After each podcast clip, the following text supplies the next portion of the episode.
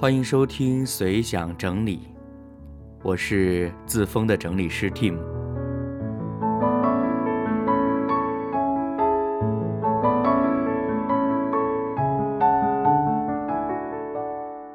这是随想整理的正式的第一期节目。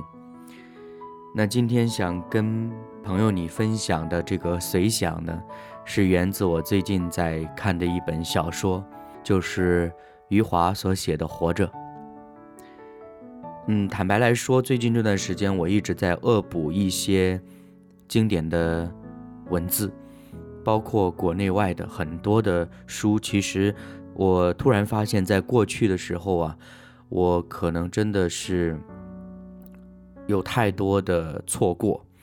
以至于当我回过头来，特别是现在又要去制作一些播客这类内容输出的呃媒体媒介的时候呢，就觉得自己里面有深深的匮乏，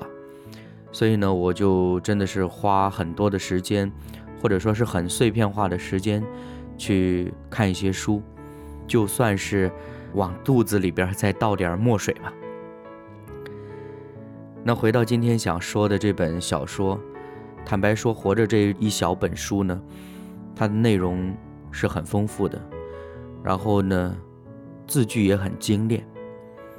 我又想到余华老师在采访的时候，这个特别幽默的说，因为自己识字不多，所以呢，在写小说的时候呢，措辞就很简练，非常的精准。但是说心里话，整一本书，我印象最深刻的就是，同样是被抓壮丁的那位老全。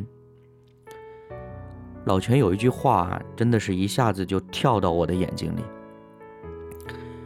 他说：“老子死也要活下去。”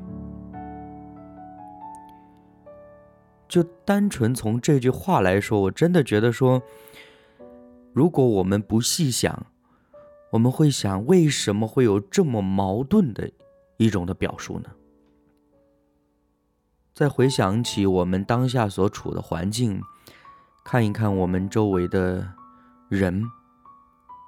至少看一看网络上的这种的氛围，我们老是觉得生命是如此的轻薄，生命是如此的。低廉，但是在老泉的嘴里，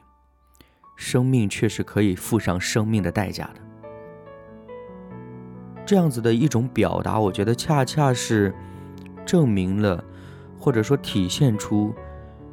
余华老师为什么要写这本小说，又或者说他透过这本小说究竟在表述着什么？我们现如今生活的环境。可能各不相同，我们享受的物质条件也都不一样。但是我相信，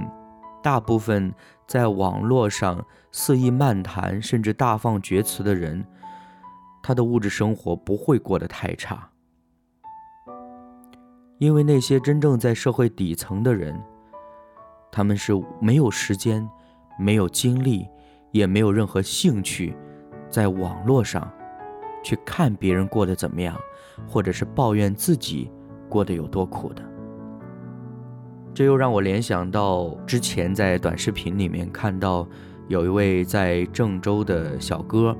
那他呢是随机的寻找对象，进行一个简短的访谈，之后呢再给他们去拍一张属于自己的照片，打印之后送给他们，而那一期的故事呢。就是讲到一位从洛阳来到了郑州，想要来务工的中年老大哥。说中年是因为现在我们基本上七八十岁的老人家已经很多了，像是五十多岁，我们的理解还是在中年。这位老大哥呢，非常平淡的。在诉说着自己过的那种，在很多人的眼中和心目当中都没有办法去承受或者是接受的生活状态。这一点，我觉得就跟，嗯，余华老师笔下的福贵好像有一点点重叠一样。福贵也是那样啊。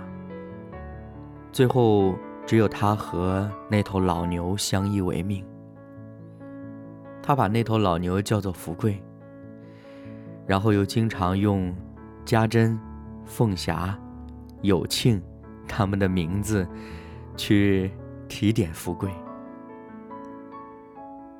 真的是挺魔幻，但又是很真实的样子。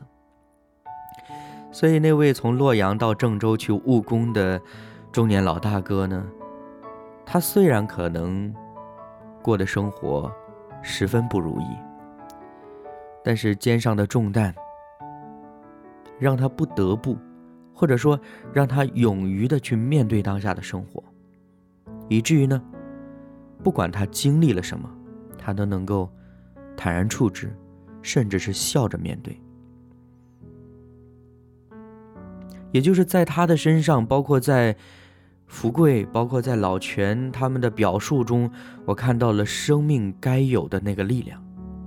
那个力量就是，也许环境你无法去掌控，甚至面对一些环境的压力，你也无力去改变，但是你依然有那种破土而出的生命力，你依然有那种破茧而出的顽强。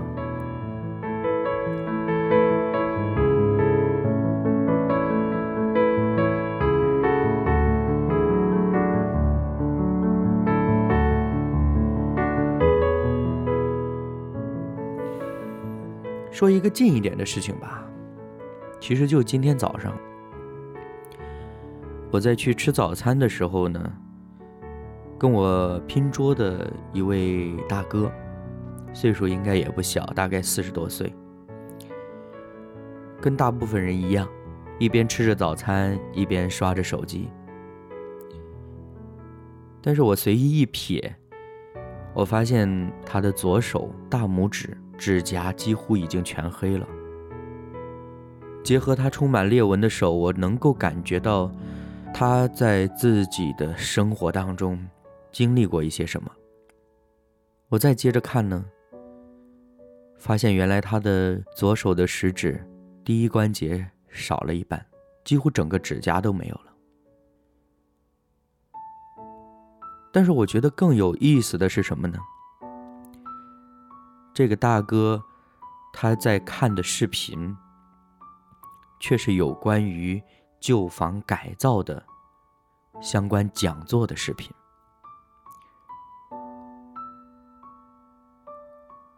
我又会开始以我就是非常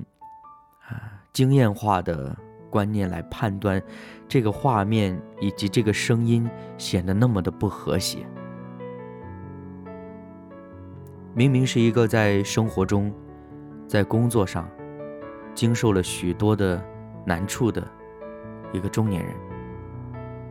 按理说，在早饭的时间，或者在休息的时间，不应该去刷一些无脑的视频，让自己开怀一乐吗？但是他却在看一些相关的知识。某种角度会让我感觉到一定的愧疚感，因为像我刚刚说的那种常态是我自己的常态，我总是会觉得，吃饭的时间是我自己的，上厕所的时间是我自己的，下了班回家躺在床上的时间是我自己的，所以呢，我自己的时间就应该做一些让我自己觉得开心、放松的事情，而这些事情，往往。都是让我深陷其中不能自拔的，往往都是让我放松对自己的要求，从而去体恤我内心那一份贪婪、那一份享乐、那一份放纵。所以，真的结合这一段时间我自己的见闻，我越发觉得活着是一件特别不容易的事情。而活着，其中一个内核就是把我们的生命当成生命，将我们的生命还原成本该有的样子，就是那个充满生命力的样子。我又想到，余华他在《活着》这篇小说的前面的自序里面有这样一段话，他说：“我和现实关系紧张，说的严重一点，我一直是以敌对的态度看待现实。随着时间的推移，我内心的愤怒渐渐平息，我开始意识到，一位真正的作家所寻找的是真理，是一种排斥道德判断的真理。”作家的使命不是发泄，不是控诉或者揭露，他应该向人们展示高尚。这里所说的高尚，不是那种单纯的美好，而是对一切事物理解之后的超然，对善和恶一视同仁，用同情的目光看待世界。结合这段文字，我就在想，其实不仅是一个作家。甚至说是每一个内容输出者，包括每一个个体，在我们表达的时候，我们的目的究竟是什么？我们的目的是打击他人的信心，消磨他人的激情，甚至抑制他人的生命力吗？我想对自己都不应该是这样吧。所以我觉得今天这期节目还是用老泉那句话。命名吧，就是老子死也要活下去。愿我们都能够有这样的真正意义上的生命力吧。今天的随想整理到这里也就结束了。欢迎朋友您来订阅随想整理，并且在节目的下方给我留言互动。